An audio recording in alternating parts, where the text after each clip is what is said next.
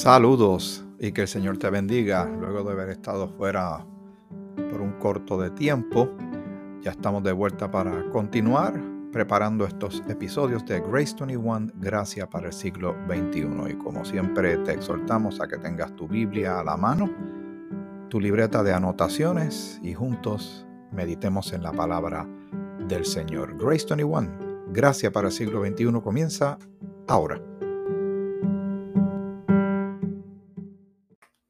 El Señor te bendiga. Me alegro mucho que estemos juntos nuevamente para meditar en la palabra del Señor. Estamos al momento de preparar este programa, de hacer este episodio, esta grabación. Eh, estamos en la temporada navideña. O sea, lo que significa también que estamos en las postrimerías de un año, en este caso del año 2022. Poco a poco nos vamos acercando al tercer año desde que comenzamos este proyecto, que como he contado en otras ocasiones, nace debido a la pandemia. Y porque mi hija mayor y la familia me motivaron a que preparara algo para poder compartir la palabra de Dios, caminar junto a ti en medio de todas las cosas que hemos enfrentado juntos. Ahora estamos hablando no tan solo del coronavirus, sino de la influenza, el flu y otra cosa más que anda por ahí.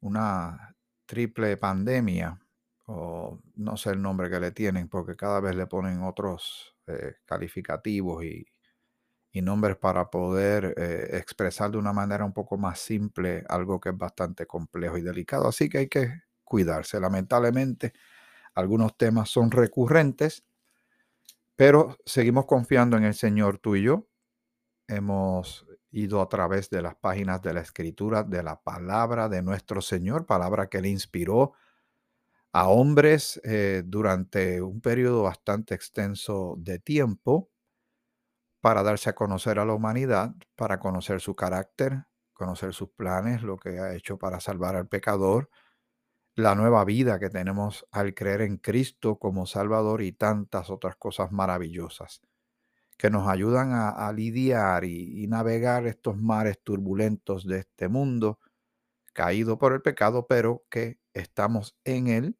como embajadores evangelistas llevando la palabra de Dios. Y también meditamos en la escritura para poder crecer y, y mantenernos firmes, tú y yo como creyentes, y también preparándonos para compartir estas palabras con otros. Eh, recientemente recibí una especie de resumen de parte de la misma aplicación donde yo grabo estos episodios. Y era un resumen hasta el momento de todo el contenido que se ha preparado, casi mil minutos de contenido, eh, la entrada de nuevos eh, oyentes, un porcentaje un número bastante respetable, bastante, no es un número bien alto, pero es un número positivo y doy gracias al Señor por ello. También los lugares donde se va escuchando el programa, siendo el, primer lugar donde más se escucha eh, Grace 21, Gracias para el siglo XXI, los Estados Unidos. Luego aparecen otros países de Latinoamérica y hasta de Europa, que me toma por sorpresa. Y doy gracias al Señor por todo esto que está sucediendo y que me permita poder seguir llevando este tipo de trabajo y de contenido para ti, quien quiera que seas, donde quiera que te encuentres, que sacas de tu valioso tiempo para que estemos juntos por la palabra de Dios. El tiempo es un es algo de gran valor es un, lujo que no se debe desperdiciar. Es como una especie de río que va una corriente pasando consistentemente y agua que pasó, ya pasó y va llegando una nueva. Y así más o menos es que yo veo este transcurrir del tiempo en nuestras vidas. Espero que este año, a pesar de todos los retos enfrentados, haya sido y es un año de crecimiento para ti y para mí. Sobre todo en lo espiritual, eso es lo que nos interesa. En nuestra madurez espiritual en nuestra confianza en el Señor, en nuestro deleite de la relación que tenemos con el Señor, porque eh, mucha gente quiere poner el cristianismo a nivel de cualquier otra religión de las muchas que el ser humano se ha inventado. Pero nosotros lo que tenemos es una relación con el Señor. El término cristiano o los cristianos, esto surge y se puede leer algo en, Hechos, donde se utilizó más bien como una especie de sobrenombre para menospreciar a aquellos que seguían a Jesús en los primeros creyentes. Pero ahora, pues nosotros llevamos eso con, no digo la palabra orgullo porque tengo mucho cuidado de utilizar esa palabra, pero sí con una gran satisfacción, es una honra poder decir que uno es un creyente, un seguidor de Jesucristo, un cristiano. Efesios el capítulo 5, el versículo 16 dice de la siguiente manera. Y vamos a leer el 15 para tener qué? El contexto, o sea, lo que está antes y lo que está después para entender mejor el texto base o principal que queremos meditar en él. El versículo 15 dice, mirad pues con diligencia cómo andéis. Y hemos aclarado que andar eh, significa la manera en que vivimos como hijos de Dios, que hemos sido redimidos, salvos, perdonados, le pertenecemos al Señor y, andamos en Él. Ese andar es el testimonio, es la manera que vamos viviendo la vida que tenemos ahora en Cristo. Mirad pues con diligencia como andéis, no como necios, sino como sabios. Y aquí está el versículo 16 que te mencioné. Aprovechando bien el tiempo, porque los días son malos. El versículo 17 dice, por tanto, o sea, ese por tanto va creando un puente y va arrastrando los textos anteriores para tener mayor comprensión de lo que el Señor quiere traernos a través de su palabra. Por tanto, no seáis insensatos, sino entendidos cuál sea la voluntad del Señor. Así que está diciendo que se aproveche el tiempo, que no lo perdamos. Y se puede perder el tiempo en muchísimas cosas. Y un día abrir los ojos y darnos cuenta que hemos llegado a la ancianidad.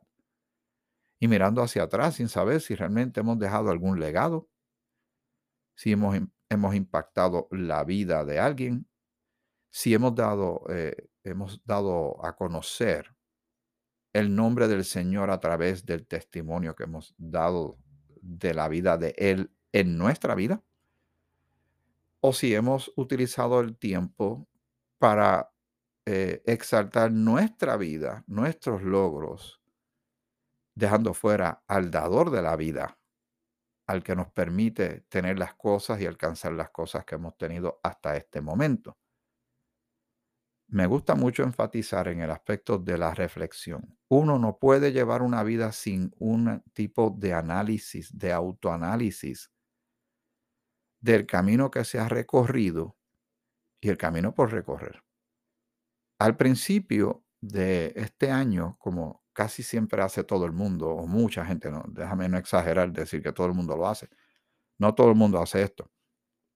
Pero cada persona entre diciembre y enero tiene unas propuestas personales, unas aspiraciones, un listado de cosas que quiere hacer en los próximos 12 meses. Entre ellas pueden ser cosas tan fundamentales como para atender su salud, rebajando de peso, yendo al médico, comiendo mejor, haciendo ejercicio. Otros pues hacen otro tipo de, de, compromisos y metas. En lo espiritual pues siempre debe ser que debemos llegar al mes de diciembre con mayor conocimiento y madurez de la palabra de Dios de lo que sabíamos en enero. Pero para ello debemos disciplinarnos, perdón. Debe ser intencional, queremos hacerlo y tenemos que tener alguna medida. Y la medida de esto es, según vamos leyendo la escritura, si la vamos entendiendo aún más o si nos vamos enredando más. ¿Y qué estamos dispuestos a hacer para crecer en esta escritura? No tan solo este esfuerzo que tú y yo compartimos de escuchar un podcast, sino de congregarse, de leer obviamente la Biblia, de orar y pedirle al Señor que nos dé entendimiento, discernimiento y sabiduría. Leer libros, por ejemplo, a, las parejas de matrimonio, cuando yo converso con ellos antes de que unan sus vidas en matrimonio, yo les exhorto, les, les hago una sugerencia, ¿verdad? Porque lo más que puedo hacer, no, no los puedo obligar a nada. Es que durante el año lean uno, dos o tres libros, lo que ellos consideren que sea manejable, de eh, libro cristiano enfocado en el matrimonio. Y los hay de diferentes enfoques. ¿Por qué? Para que vayan creciendo, vayan eh, analizando entre ambos lo que están leyendo, siempre a través de lo que diga la escritura, la palabra de Dios. Porque si no, entonces pueden escuchar cualquier eh, consejo que no viene de buena fuente y entonces se pueden meter en problemas. Y lo hay para crianza de hijos, manejo de finanzas, etc. Pero para crecer aún más en la escritura hay muchos libros de comentarios, comentarios bíblicos, personas que se han sentado a, por ejemplo, toman una carta como la de Colosenses y hacen todo un análisis y estudio y lo que se llama un comentario de Colosenses. Y eso puede ayudarnos eh, como una herramienta que Dios utiliza para entender aún más toda la riqueza abundante que hay en la escritura. Así que durante todo este tiempo que se acerca, ya se está acabando este año, puedes proponerte eso si quieres. Y si lo hiciste y lo lograste, te felicito. Hubo sus interrupciones. Uno siempre tiene sus compromisos financieros, compromisos de matrimonio, crianza de hijos y el trabajo. En el caso mío, pues yo estoy en una congregación, realizo un programa de radio semanalmente, también tengo este podcast, eh, entre otras cosas que uno lleva a cabo con relación a, a conversar con los hermanos y, y, llevar la palabra durante tanto tiempo. Ahora en el mes de enero serían ya, si el Señor permite, 18 años pastoreando. Eh, y conlleva realmente una disciplina y también un querer, querer de, de parte que uno mismo quiere eso y aspira y lo busca, porque si no, no se da. Se puede enredar uno en tantas cosas que hay en el mundo, en tantos compromisos que van, eh, ¿verdad? Eh, llenando la agenda de las personas que apenas cuando vienen a darse cuenta que, que queda para Dios, que queda para lo espiritual, que queda para la oración, que queda para la meditación en la palabra, queda muy poco, lo que queda es cansancio. Y entonces siempre hay una queja constante de que yo quisiera, pero no lo logro, algún día lo haré, un día de estos, un día de estos, un día de estos. Y el día nun- nunca llega porque, bueno, porque no estamos realmente poniendo de nuestra parte. El Señor te da a ti a mí 24 horas, nos da 7 días, 365 días. Todo el mundo tiene la misma cantidad de minutos para llevar a cabo lo que tienen que llevar a cabo para la gloria del Señor. Y el Señor está con una disposición enorme de darnos de todo de su parte. Pero para esto nosotros tenemos que, ¿verdad? Andar como el Señor quiere que andemos y aprovechando bien el tiempo. E- En la versión King James Bible, que utiliza muchísima gente, que le dan, eh, como he mencionado en el pasado, mucha credibilidad a esa versión de la escritura porque la consideran bastante fiel a los textos originales. Usa el término redeeming, o sea, redimir el tiempo, como si uno pudiera adquirir, ¿verdad? Cuando tú redimes algo, adquieres algo. Y adquieres tiempo para consumirlo correctamente. La versión Reina Valera dice aprovechar. Y cuando tú te aprovechas de algo, es que tú le sacas el beneficio a algo. Y, ese paso, ¿dónde queda la responsabilidad? ¿En quién recae ese paso? Pues en, en uno mismo. En que uno puede tener muchos compromisos en la vida, pero siempre, de alguna manera, uno va a crecer en la palabra de Dios, reconociendo con una actitud de gratitud todo lo que el Señor ha hecho por nosotros y hace y hará, porque faltan las promesas que, que quedan por cumplirse. Pero en lo que ese día llega, entre el momento en que creímos hasta el momento que estemos con Él en gloria para siempre, sucede nuestra vida, nuestra vida de cristiano, nuestra vida de creyente.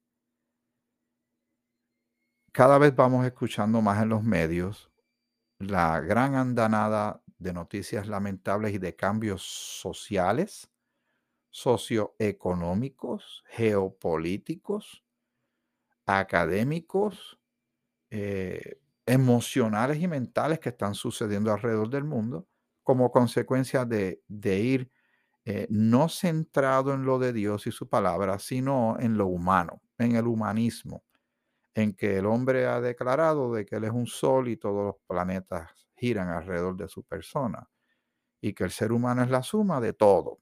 Dios no está en la ecuación. Somos nosotros y nuestras consecuencias. Y eso es un gravísimo y peligrosísimo error. No se puede vivir una vida sin saber que hay un creador que tiene un plan maravilloso, que, que nos ama y que envió a su único hijo a morir en la cruz por nuestros pecados, que fue sepultado y resucitó al tercer día, como bien dicen las escrituras. Y si uno cree en Él, tiene una vida nueva y una manera distinta de ver y enfrentar las cosas. Lo que hicimos o logramos hacer durante los pasados meses, ahora tenemos que poner aún más empeño y no desacelerar, no creer que ya hemos llegado a algo o conformarnos con lo que ya tenemos espiritualmente hablando, porque el Señor es infinito y Él ya todavía no ha demostrado todo lo que nos puede demostrar, lo que nos ha puesto delante es tan glorioso y maravilloso que no salimos de nuestra fascinación, de nuestro asombro, porque el Señor nos asombra. Pero imagínense todavía lo que no hemos sabido que Él nos va a revelar eventualmente, de su gloria y de su poder cuando estemos con Él. Es algo maravilloso y es algo que causa en nosotros esperanza. Nosotros estamos esperando cosas maravillosas de parte del Señor, no del mundo. El mundo tiene su sentencia Sabemos las cosas que van a suceder, que van, se van acercando, que están escritas y que el Señor no va a cambiar el curso de esas determinaciones que ya Él ha hecho en el pasado. Y se tienen que cumplir porque sería, eh, pondríamos tal vez, y digo esto con mucho cuidado, al Señor en cierta duda si Él no cumpliera todo lo que Él promete, porque entonces habría una, se sembraría una duda y con el Señor no hay variación, no hay sombra de variación. Él es Dios, Él es como es, Él ha dicho lo que ha dicho y cumplirá lo que dice que va a cumplir. Por eso es que le tenemos total confianza. Por eso es que dependemos completamente de Él, porque Él es completamente confiable. Y su fidelidad es pasmosa, es asombrosa. Es, podemos irnos a la segura con el Señor, no así con las cosas del mundo. No así con las cosas de la gente, que cuesta trabajo confiar unos a otros por la, gran cantidad de decepciones y frustraciones. Eh, comentaba yo ah, recientemente con una persona con un tema más o menos parecido a este punto que te estoy trayendo. Y como consecuencia de ver a la gente con las actitudes que tienen, no tan solo en nuestra isla, en Puerto Rico, sino en gran parte del mundo, cuando usted tiene una población, tú tienes una población que no tiene fe y confianza en nada. Primero, no confían en Dios. No confían en el sistema judicial, no confían en los jueces, en los abogados, en los fiscales. No confían en la policía, no confían en los maestros, no confían en los doctores, no confían en sus papás, no confían en sus hijos. Es una cultura de desconfianza, de sospecha de unos hacia otros que no en balde la actitud de tanta gente es tan eh, eh, de cinismo, ¿verdad? De cínicos y, de desconfianza, pero a unos niveles grandes, que no se va a manifestar en algo positivo en las poblaciones. Y por ende también hay que añadir el elemento egoísta, donde muchísima gente jalan para su lado y el de atrás que arree, como dice la frase. La vida del creyente, que obviamente está centrada en el Señor, también está enfocada en el bienestar del prójimo, del próximo. Cuando el creyente sabe que de alguna manera el Señor va a tener cuidado de nosotros, ya sea por medio de Él mismo o que Él va a utilizar a alguien que, que vele de nuestra espalda, por decirlo de una manera. Esa filosofía choca con la filosofía del mundo de que uno es el número uno, llévate a todo el mundo de frente, alcanza tus metas y no importa quién tengas que llevarte eh, en claro, ¿verdad? Como si fuera un camión a gran velocidad y sin frenos. Y ese, esa manifestación de la desconfianza y el egoísmo grande que se manifiesta en la sociedad desde hace siglos, está llegando a unos niveles bastante peligrosos porque ya llegamos a 8 billones de habitantes. Y con la velocidad de la información a través de los dispositivos que tenemos con nosotros, los celulares, eh, tabletas y entre otras cosas, la, información fluye a gran velocidad y nos llega a gran velocidad, lo que también utiliza mucha gente para lastimar a otras personas a gran velocidad. Así que toda esta tormenta perfecta se va combinando. Tú y yo como cristianos nos estamos dando cuenta que estas cosas están pasando y todo esto nos debe motivar, motivar perdón, a estar más centrados en nuestra salud espiritual. Espero que lo hayas hecho en este año. Y espero que te comprometas aún más por tu propio bien y por el bien de tu familia a hacerlo en el próximo año. Yo me comprometo que en la medida que el Señor me permita, voy a seguir preparando estos episodios para que tú y yo caminemos a través de la escritura meditemos las cosas que estamos viendo a nuestro alrededor y podamos estar eh, como vigías, pendientes, no a lo que el mundo le vaya a suceder, ya sabemos lo que le está pasando y lo que le va a pasar, pero pendientes al encuentro que tenemos con nuestro Señor en las nubes. Vamos a leer Primera de Tesalonicenses, el capítulo 4, los versículos 3 en adelante, que sabes que te he compartido esto en un sinnúmero de ocasiones que es una gran maravilla, una gran noticia de parte del Señor para todos sus hijos e hijas. Porque esto es algo que está escrito y será así como escrito está, ¿verdad?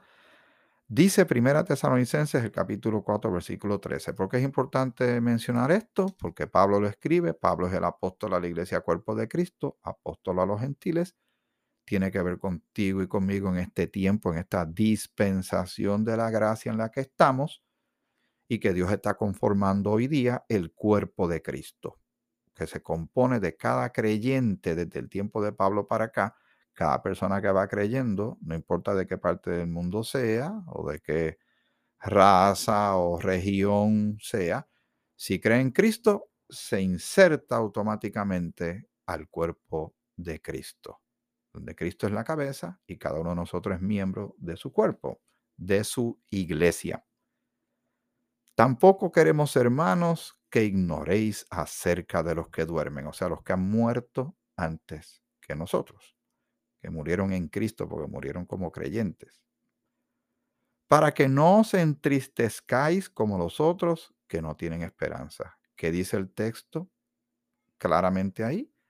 Que los que no tienen esperanza se entristecen. Y sobre todo muy fuerte cuando viene el aspecto del tema de la muerte.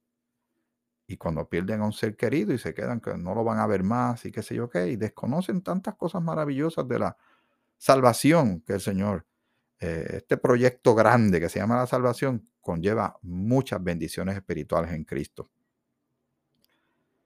Versículo 14, porque si creemos que Jesús murió y resucitó, ahí está la condición, si creemos que Jesús murió por nuestros pecados, fue sepultado y resucitó al tercer día, como dice bien el Evangelio que Pablo presenta en Primera de Corintios capítulo 15, porque ahí está la condición, porque si creemos que Jesús murió y resucitó, así también traerá Dios con Jesús a los que durmieron en él, promesa de Dios. Pero ¿cuál es la condición? Los que creyeron. No aplica al que no ha creído. El que no ha creído, como tú y yo estuvimos una vez, esta promesa no aplica. Ahora sí, nos aplica por haber creído. Y por eso es que hay que evangelizar y presentar la salvación que tenemos en Cristo para que crean en Él. Creen en el Señor Jesucristo y será salvo. Porque si creemos que Jesús murió y resucitó, así también traerá Dios con Jesús a los que durmieron en Él. Así que hay un compromiso de vernos nuevamente con aquellos que se nos han adelantado. Por lo cual os decimos esto en palabra del Señor, que nosotros que vivimos, que habremos quedado hasta la venida del Señor, no precederemos a los que durmieron. Lo que está hablando es de un evento que se llama el rapto de la iglesia. La cita en las nubes con el Señor. Vamos a seguir leyendo. Porque el Señor mismo con voz de mando, con voz de arcángel y con trompeta de Dios, descenderá del cielo y los muertos en Cristo resucitarán primero. Mira qué maravillosa noticia. Yo lloré cuando perdí a mi papá, cuando perdí a mi mamá. Mi mamá fue la primera que partió, un año después fue nuestro papá. Y tantos otros que hemos despedido y nos ha dolido en el corazón. Pero nos vamos a ver otra vez, porque ahí lo dice. Y los muertos en Cristo, ahí está la condición, resucitarán primero. O sea, volverán esos cuerpos a tener vida, aunque ellos ya están con el Señor en este momento ausentes del cuerpo, presentes con el Señor. Luego vamos al versículo 17 y el 18. Luego nosotros los que vivimos, los que hayamos quedado, seremos arrebatados juntamente con ellos en las nubes para recibir al Señor en el aire. Así que el encuentro no es aquí en la tierra, es arriba, ¿verdad? En el aire. Y dice la escritura, y así estaremos siempre con el Señor. Y siempre significa siempre, eternidad. Sigamos meditando en todas estas cosas. Sigamos enfocados en nuestro crecimiento espiritual y en, las personas que nos rodean, nuestras iglesias, nuestras familias y amistades, los que quieran. Muchos no les interesa nada de esto pero ya tú y yo estamos adentro. Hemos avanzado bastante en esta carrera y creo que nos falta mucho para encontrarnos con el Señor. Estemos bien motivados, bien animados, eh, sabiendo que ese día se acerca y que un día no estaremos en este mundo que nos causa tantos problemas. Pero en lo que ese día llega, tenemos trabajo por delante de evangelizar y llevar esta palabra a otros y de crecer en sabiduría e inteligencia espiritual, ser edificados para ser más efectivos en lo que hacemos y dar a conocer al Señor de, una manera correcta, llevando la palabra, trazándola correctamente, usando la palabra de verdad como el Señor quiere que se utilice por el bien del prójimo y por nuestra propia salud espiritual. Felicidades en esta temporada navideña. Ya estamos casi por terminar este año y damos gracias al Señor por tantas bendiciones que nos ha dado. Será hasta el próximo episodio, nuevamente muy agradecido de que estés en sintonía y escuchando y compartiendo esta palabra con otros.